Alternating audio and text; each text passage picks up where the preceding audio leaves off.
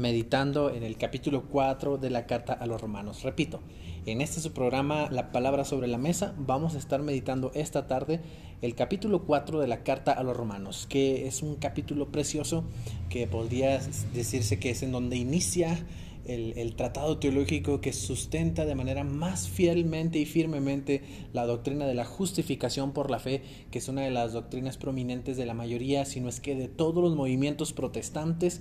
Eh, desde el principio de, los cismas en la historia de la iglesia cristiana. Y pues bueno, este es un capítulo tan interesante, mis hermanos, que yo los invito a que de verdad, de verdad ustedes se tomen el tiempo para analizarlo detenidamente y que aprovechen las oportunidades para hacer llegar sus comentarios. Antes de, iniciar, quiero recordarles que tenemos canales de comunicación abiertos. Uno es a través de, Facebook, aquí en, la página Iglesia Cristiana Cristo el Buen Pastor. Y también, mis hermanos, a través de eh, WhatsApp. Mi número personal es 618-210-3196. Ahí estoy al pendiente para que hagan llegar sus comentarios, sus aportaciones, sus preguntas, sus dudas, sus sugerencias, también sus reclamos, de lo que ustedes gusten y, vamos a estar al pendiente de cualquiera de, de los eh, comentarios que ustedes nos hagan llegar. Ya estoy aquí al pendiente. Tenemos abierto el Facebook, tenemos abierto el WhatsApp y estamos para servirles. Muy bien. Sin más, vamos a ir directamente a lo que es la palabra de Dios, porque por eso el programa se llama La palabra sobre la mesa, porque es precisamente lo que nosotros ponemos, ¿sí? La palabra de Dios sobre una mesa como un, un símbolo de alimento espiritual para nosotros, ¿no? Una señal de que cuando nosotros estudiamos detenidamente la palabra del Señor, nosotros somos espiritualmente alimentados y fortalecidos. Sin más, vamos a ir directamente al capítulo 4, vamos a tener la misma dinámica, lo leemos y después lo revisamos. ¿Qué dice el capítulo 4? ¿Sí? Si ustedes tienen por allí eh, la misma versión que yo, que es la versión mundo hispano, es esta, ¿sí? van a tener como subtítulo Abraham justificado por la fe. Y vamos a leerlo. Este es un, este es un capítulo de apenas 25 versículos que todos tienen un mismo tema, así es que lo vamos a leer todo de corrido sin hacer pausas. Nada más al momento de comentarlo es donde vamos a estar haciendo pausas. Dice la palabra del Señor. ¿Qué diremos? Pues que ha encontrado Abraham nuestro progenitor según la carne. Porque si Abraham fue justificado por las obras, tiene de qué gloriarse, pero no delante de Dios. Pues ¿qué dice la Escritura? Y creyó Abraham a Dios y le fue contado por justicia. Al que obra no se le considera el salario como gracia, sino como obligación. Pero al que no obra, sino que cree en aquel que justifica al impío, se considera su fe como justicia. De igual manera, David también proclama la felicidad del hombre a quien Dios confiere justicia sin obras, diciendo, Bienaventurados aquellos cuyas iniquidades son perdonadas y cuyos pecados son cubiertos. Bienaventurado el hombre a quien el Señor jamás le tomará en cuenta su pecado. Luego, ¿es esta felicidad solamente para los de la circuncisión o también es para los de la incircuncisión? Pues decimos, a Abraham le fue contada su fe por justicia. ¿Cómo le fue contada? ¿Estando él circuncidado o incircunciso? No fue en la circuncisión, sino en la incircuncisión él recibió la señal de la circuncisión como sello de la justicia de la fe que tenía, estando aún incircunciso, para que fuera padre de todos los creyentes no circuncidados, para que también a ellos les fuera conferida la justicia, y padre de la circuncisión, de los que no solamente son de la circuncisión, sino que también siguen las pisadas de la fe que tuvo nuestro padre Abraham antes de ser circuncidado. Porque la promesa a Abraham y a su descendencia de que sería heredero del mundo no fue dada por medio de la ley, sino por medio de la justicia de la fe. No fue eh, porque si los herederos son los que se basan en la ley, la fe ha sido hecha inútil y la promesa invalidada. Porque la ley produce ira, pero donde no hay ley, tampoco hay promesa invalidada. Porque la ley produce, eh, perdón, tampoco hay transgresión, me confundí un poquito. Por esto proviene de la fe a fin de que sea según la gracia para que la promesa sea firme para toda su descendencia. No para el que es solamente de la ley, sino también para el que es de la fe de Abraham, quien es padre de todos nosotros. Como está escrito, te he puesto por padre de muchas naciones, delante de Dios a quien él creyó, quien vivifica a los muertos y llama las cosas que no existen como si existieran. Abraham creyó contra toda esperanza, de modo que vino a ser padre de muchas naciones, de acuerdo con, que, con lo que le había sido dicho, así será tu descendencia. Sin debilitarse en la fe, él tuvo muy en cuenta su cuerpo ya muerto, pues tenía casi 100 años, y la matriz muerta de Sara, pero no dudó de la promesa de Dios por falta de fe. Al contrario, fue fortalecida en su fe, dando gloria a Dios, plenamente convencido de que Dios, quien había prometido, era poderoso para hacerlo. Por esta razón, le fue contada por justicia. Pero no solo para él fue escrito que le fue contada, sino también para nosotros, a quienes no habría de ser contada. Los que creemos en Dios que resucitó de entre los muertos, a Jesús nuestro Señor, quien fue entregado por causa de nuestras transgresiones y resucitado para nuestra justificación.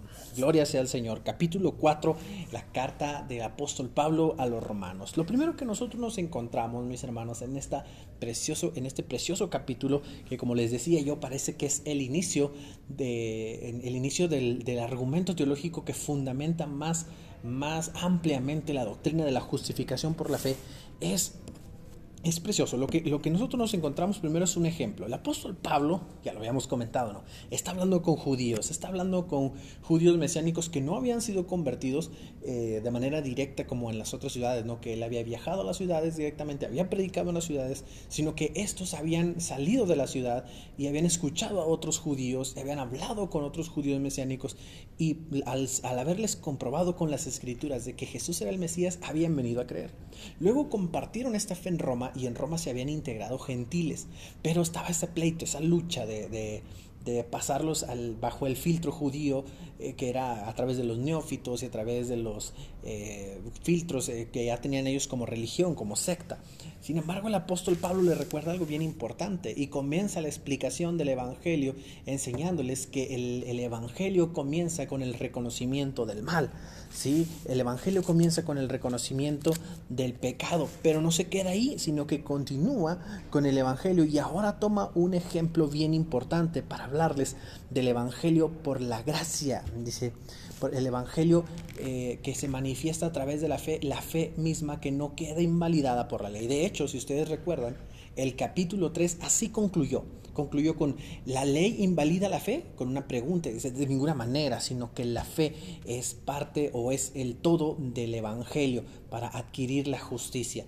Y el apóstol Pablo, bien vivo, vivillo, vivísimo, como sabe que está hablando con judíos, tiene en cuenta a uno de los más grandes personajes o los más de los personajes más significativos para el judaísmo. ¿Cuál es este personaje el que él tiene en consideración? Pues por supuesto que iba a ser Abraham padre de todos los judíos, eh, tal cual. Abraham, eh, lo toma como ejemplo y les dice, tiene esta característica Abraham. Lo leemos, dice, ¿qué diremos pues? Que ha encontrado Abraham nuestro progenitor según la carne.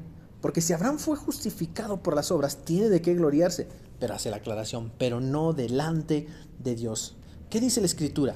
Y creyó Abraham a Dios y le fue contada por justicia. Habla de Abraham, cita Génesis capítulo 15, versículo 6, que lo hace, por cierto, en este capítulo 4, en tres ocasiones cita a Génesis, repito, capítulo 15, versículo 6, versículo 6 diciendo, a Abraham su fe le fue contada por, por justicia para recordarles, es que Abraham no fue justificado por ser obediente a la ley y por ser obediente a la circuncisión. Entiendan ustedes esto que es muy importante si Abraham hubiera sido justificado por la obediencia a la ley, si Abraham hubiera sido, hubiera alcanzado la gloria y la patria celestial por ser un, un siervo que nada más estaba observando la ley y cumpliéndola a detalle de principio a fin, de manera meticulosa, y, si hubiera desvivido por, por, esto, Abraham no podría gloriarse de, de, Dios mismo o de Jesús, sino que tendría que gloriarse de él y diría, yo lo conseguí, no, no reconocería que como el rey David también lo dice, y como lo dicen los profetas, y como lo dicen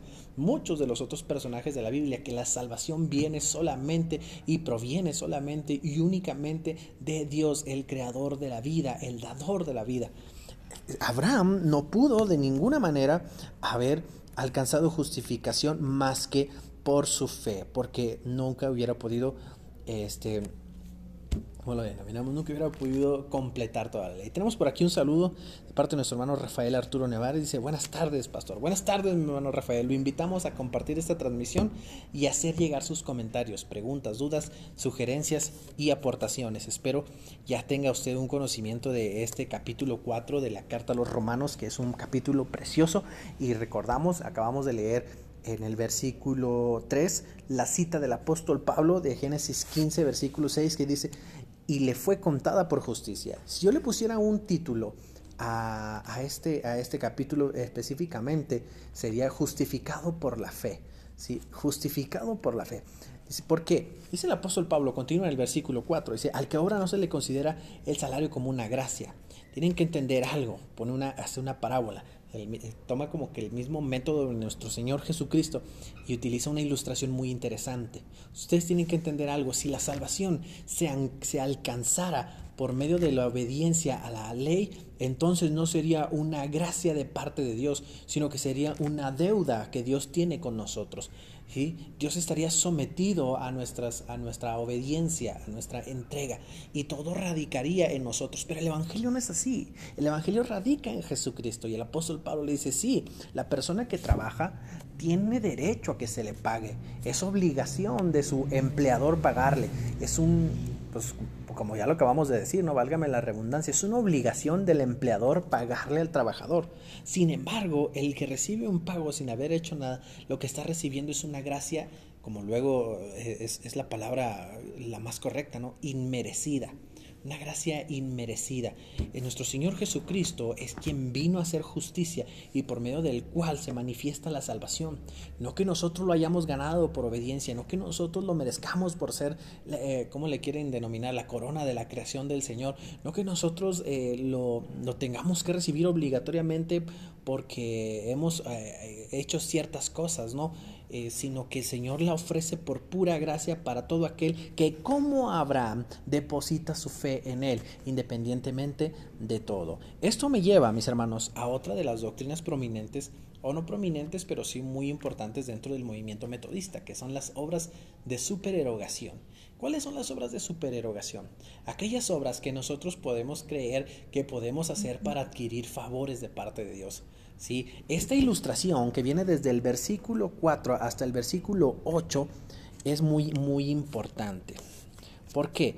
Eh, tiene mucha relación con lo que les acabo de comentar, las obras de supererogación. A veces nosotros creemos que Dios es una especie de empleador, ¿no? Y que si nosotros cumplimos con las solicitudes del Señor, Él tiene la obligación de pagarnos conforme a nuestros actos. Si esto fuera así, hermanos, todos, estaríamos completamente hundidos.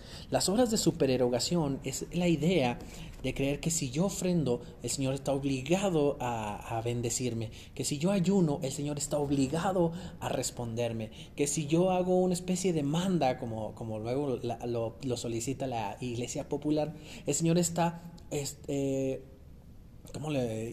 ir, indeteniblemente obligado a cumplir con mi solicitud.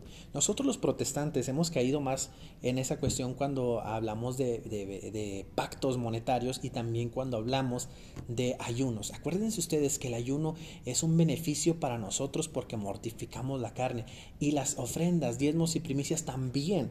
¿sí? El Señor nos ayuda a, a prosperarnos porque nos da sabiduría e inteligencia cuando nosotros decidimos entregar al Señor lo que es de Él y le recordamos que todo lo que recibimos es gracias a Él. Entonces el Señor provee en nuestras manos eh, lo necesario para ser buenos administradores. Por aquí tenemos otro saludo, dice Paulina Ibarra, buenas tardes pastor, bendiciones. Buenas tardes Paulina, te mandamos un fuerte abrazo y te recordamos que este canal está abierto para resolver todas tus dudas, para leer todos tus comentarios. Espero que estés atento a toda la transmisión y que nos hagas llegar cualquier duda que tengas, ninguna pregunta es chica o grande, todas son muy importantes para poder entender la palabra del Señor. Además de este canal de la transmisión, recuerden que también estamos por vía WhatsApp 618-210-3196 durante la transmisión para resolver todas sus dudas y leer todos sus comentarios y también compartir sus aportaciones. Hasta el versículo 8 ya había citado, la, volviendo al tema, ya había citado el apóstol Pablo a Génesis y también había, estaba citando ahora a Salmos, poniendo otro referente del Antiguo Testamento como ejemplo para que los judíos mesiánicos ahora comprendieran, entendieran y captaran y sobre todo aceptaran el hecho de que la obediencia estricta o absoluta a la ley no necesariamente nos llevaría a salvación. La salvación recibida, de hecho me gusta cómo Aquí el, apóstol Pablo eh, habla de la justificación que recibió el Abraham antes de la circuncisión. Bueno, esto viene después del versículo 8, pero debemos considerar antes, antes de que entremos al versículo 9 el hecho de que el apóstol Pablo, en su pleno conocimiento de la cultura y teología y doctrina judía, utiliza dos, dos elementos importantes que son dos personajes prominentes de la cosmovisión teológica de los judíos. Uno es Abraham y el otro es David. Abraham, el amigo de Dios, David, el amado por Dios. Sí, que ambos con fallas, errores y con eh, detalles ¿no? que, sin duda nosotros podríamos decir, si la fe salvadora eh, se basara, si la justificación se basara solamente en el estricto cumplimiento de la ley, ah, David no alcanzaría salvación por los errores. Sin embargo, la fe, la fe que transformadora que lo llevó al arrepentimiento después de sus faltas, eso fue lo que también le llevó a alcanzar salvación a David tanto como a Abraham. Abraham es el ejemplo prominente, principal, el central, pero considera también a David como un ejemplo digno de considerar al, al hablar respecto a la fe. Pero además, no solamente al hablar respecto a la fe para los creyentes, sino también para hablar respecto a la fe a los Mm, a los no judíos, no, a los no creyentes, a los no judíos, porque acuérdense ustedes lo que está diciendo aquí. Aquí, aquí en el versículo 9 vemos, vemos una cuestión bien importante. En el versículo 9 vuelve a citar a Génesis capítulo 15, versículo 6, cuando dice, Abraham le fue contada por justicia. ¿Cómo le fue contada por justicia? Creo que me adelanté poquito. Ah, sí, me adelanté. Primero tenemos que ver el tema. Primero nos encontramos con el tema de en qué momento le fue contada la justicia a Abraham, cómo fue justificado y después la cuestión de la fe en los no judíos. Primero lo primero. a Abraham le fue contada por justicia. ¿Cómo le fue contada? Estando él circuncidado o incircuncidado. El hecho aquí radica en que si la justicia depende de la obediencia a la ley, la justicia nunca hubiera llegado a Abraham antes de la, de la circuncisión. Pero Pablo, bien vivo, bien inteligente y entendiendo el plan divino de salvación a través de la gracia, eh, de la fe, por gracia a través de la fe en Jesucristo les recuerda a los judíos, miren, la justificación para Abraham vino aún antes de que él hiciera la circuncisión, porque la circuncisión fue una consecuencia de la justificación. Y quiero repetir eso porque de repente nos hacemos bolas.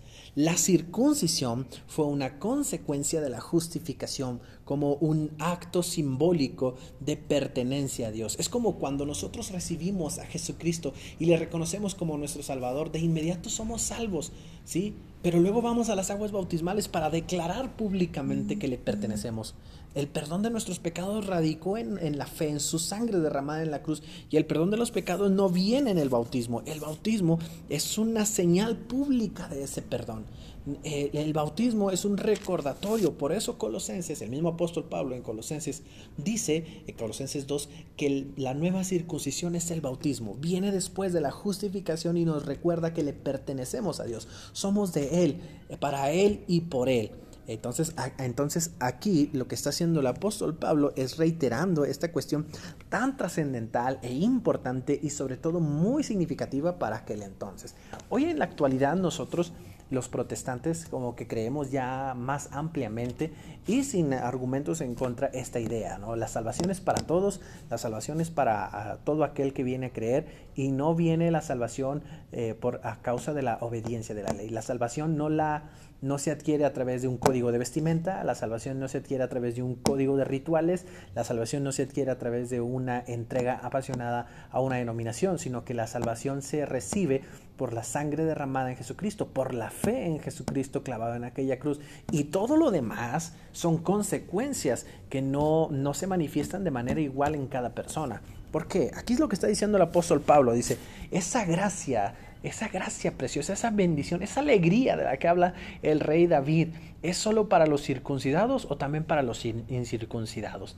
La verdad es que es para todos, aunque la circuncisión haya sido una consecuencia de la justificación de Dios en la persona de Abraham, no quiere decir que obligatoriamente todos aquellos que experimenten la justificación están eh, vehementemente obligados a circuncidarse. No es de esta manera. Si ustedes lo recuerdan, podemos encontrar un ejemplo muy curioso en, Timoteo, ¿no? En Timoteo quien eh, tiene ese conflicto de si se circuncida o no, porque su padre era griego y esto y lo otro, y al final pues ahí vemos este conflicto que, que, se eleva y el apóstol Pablo tiene que intervenir. Pero aquí él está dejando bien en claro lo siguiente, no es, no es obligatorio la circuncisión para eh, gozar de la justificación que es a través de la gracia de Dios eh, por medio de la fe en Jesucristo. No es obligatorio, no es eh, eh, indispensable. Así es que lo continúa diciendo, sino que es para tan, la gracia y la justificación de Dios es tanto para circuncisos como para incircuncisos. Recuérdenlo, recuérdenlo. nuestro padre Abraham les dice, recibió recibió la justificación aún antes de haber sido circuncidado y después fue, fue circuncidado como una muestra de pertenencia a Dios Padre Celestial. Después de esto, aquí esto termina por allí en el versículo 11 y el versículo 12 dice, y Padre de la circuncisión de los que no solamente son de la circuncisión, sino que también siguen las pisadas de la fe que tuvo nuestro Padre Abraham antes de ser circuncidado. ¿Dónde está la parte que les... Ah, aquí está. Aquí es donde habla de que es para todos los, los judíos, al igual que para todos los no judíos. Quiero leerles un pequeño artículo, hermanos, que viene aquí en, esta Biblia de estudio de la versión mundo hispano acerca de la circuncisión. La circuncisión como práctica o rito en la tradición judía consistía en un procedimiento por medio del que se realizaba una incisión, o sea, un corte, y eliminación de una parte del prepucio del miembro viril, o sea, del pene. Es muy difícil establecer con certeza el origen de la práctica de la circuncisión entre el pueblo judío. En pasajes correspondientes a los libros históricos del Antiguo Testamento aparece la práctica ligada a ceremonias de iniciación a la etapa de la pubertad y en ocasiones en relación con las nupcias, lo que hoy siguen celebrando los judíos como el Bar Mitzvah. Eh, lo que es muy evidente en la Biblia es cómo el rito de circuncisión llegó a tener una importancia muy grande en la relación de Israel. Se conectaba en forma directa con la fe en Jehová y era de carácter obligatorio para quienes profesaban su fe en el Dios de Israel. Se constituyó en un rasgo distintivo del judaísmo ligándolo al cumplimiento de la ley. Y aquí esto, nos amplía un poquito más el panorama del por qué el apóstol Pablo tiene que hacer aclaraciones tan... Eh, importante respecto al circuncidarse y el, respecto a los circuncisos y a los no circuncisos, ¿sí? Pero continuando. Dice aquí, el dilema que se presenta en el Nuevo Testamento es la aparición de la fe cristiana, que tienen sus primeros seguidores a judíos convertidos, quienes eran asidos practicantes del rito de la circuncisión algunos de ellos llegaron a considerar que dicha práctica debía llegar a ser parte intrínseca de la nueva fe. Al expandirse el cristianismo entre los pueblos gentiles, el asunto que se plantea, repito, el asunto que se plantea es si se debe exigir a los nuevos conversos provenientes de religiones paganas la práctica del rito propiamente judío. Este asunto parece resuelto en la discusión que se plantea en Hechos capítulo 15, pero el problema está lejos de ser, lejos de ser resuelto del todo, ya que el rito de la circuncisión, perdón, me perdí un poquito, tenía implicaciones éticas y morales que, lejos de ser resuelto, que hacían difícil la convivencia entre personas circuncidadas y quienes no lo eran quiero solicitarles, hermanos, que, me acompañen en la transmisión cinco minutitos. Acaba de despertar mi hija y la tengo amarrada con cinturones de seguridad. Déjenla suelta un poquito.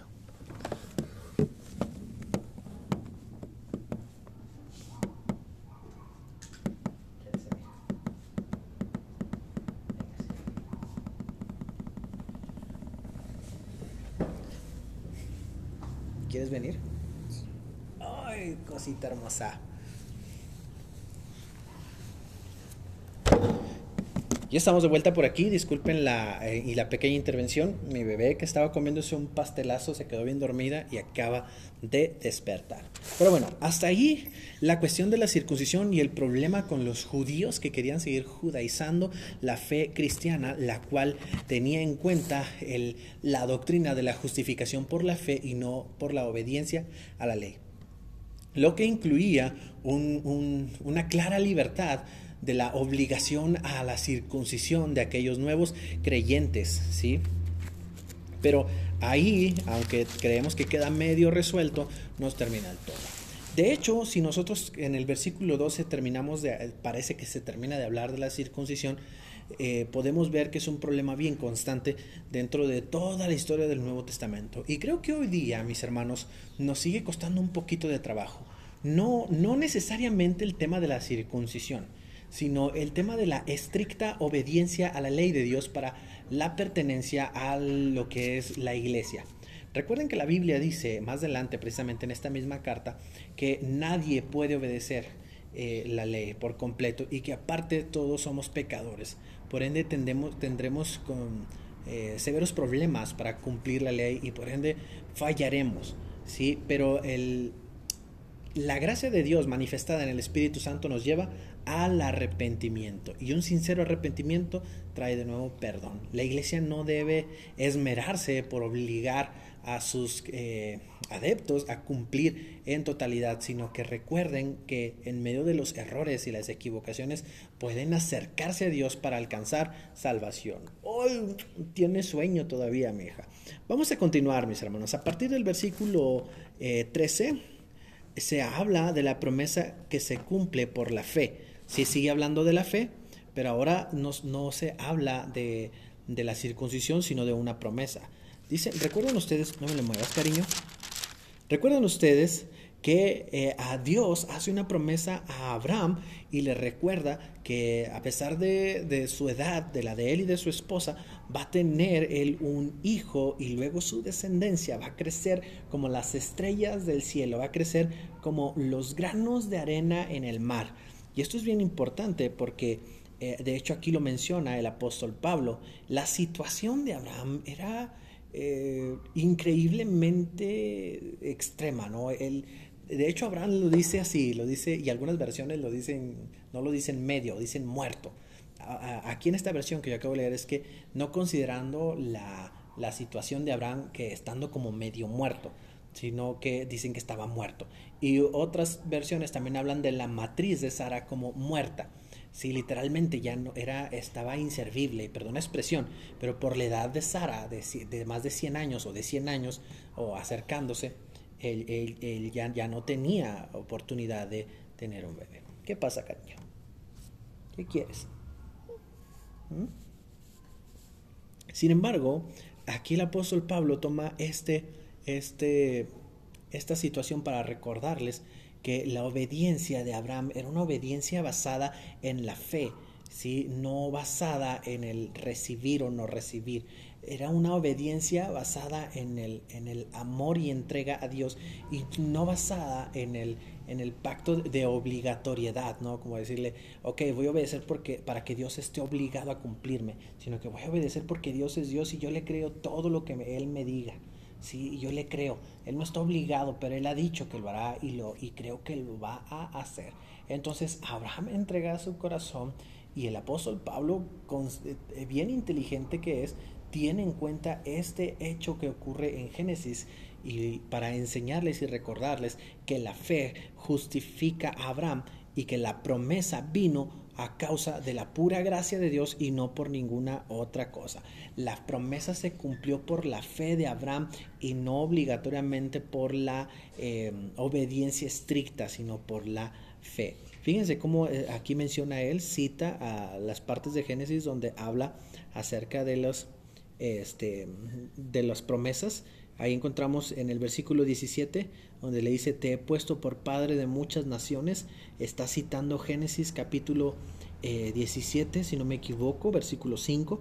Y dice, Abraham creyó contra toda esperanza, de manera que vino a ser Padre de muchas naciones, o sea, Dios cumplió y de acuerdo con lo que le había sido dicho, así será tu descendencia, cita ahora Génesis, no sigue citando 17.5, sin debilitarse en la fe, él tuvo muy en cuenta su cuerpo ya muerto, pues tenía casi 100 años, y la matriz muerta de Sara, pero no dudó de la promesa de Dios por falta de fe, al contrario, fue fortalecido en su fe, dando gloria a Dios, plenamente convencido de que Dios es quien había prometido.